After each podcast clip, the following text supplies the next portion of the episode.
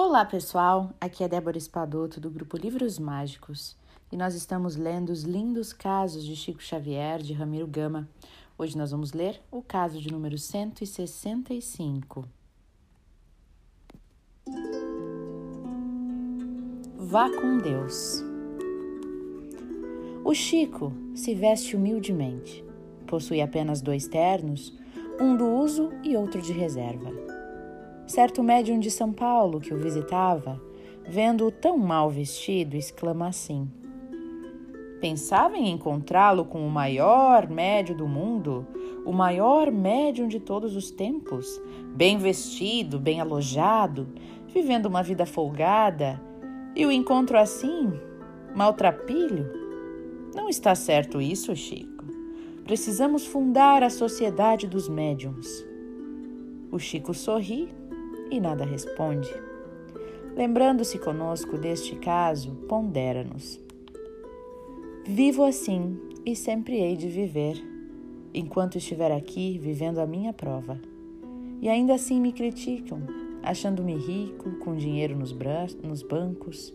Imagine se vivesse diferentemente, o que não diriam então? Depois, reportando-se ao passado, ele nos conta.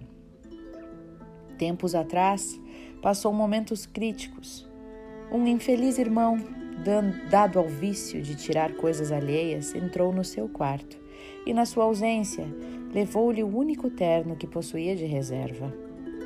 Ficou aflito, mas não desesperado. Seus irmãos, sabendo do acontecido, reagiram.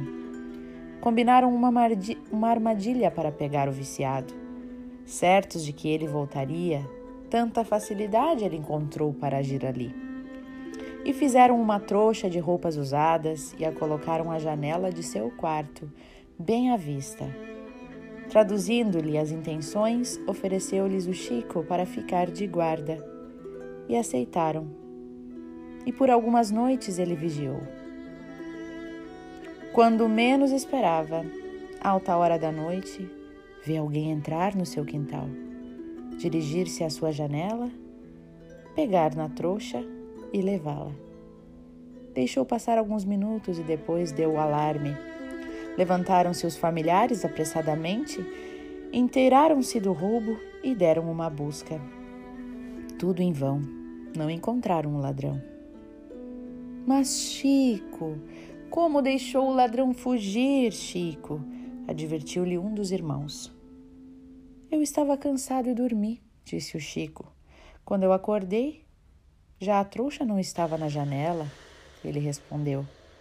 Mas todos ficaram contrafeitos, achando que diante do acontecido não deveriam ter dó do Chico, que por castigo deveriam deixar que ele andasse só com um terno, até que de sujo se apodrecesse no seu corpo. O caso então morreu.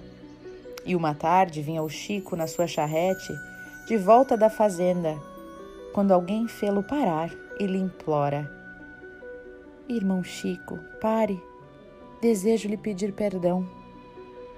Perdão de quê, meu irmão? Fui eu que lhe roubou as roupas. E quando fui verificá-las, encontrei seu bilhete que me tocou o coração, pois que me dizia: vá com Deus. E até hoje sinto que estou com Deus e Deus está comigo e não posso roubar mais. O Chico o abraçou comovido. Perdoou-lhe a falta e, satisfeito por vê-lo reformado, tornou a dizer-lhe: Meu irmão, vá com Deus.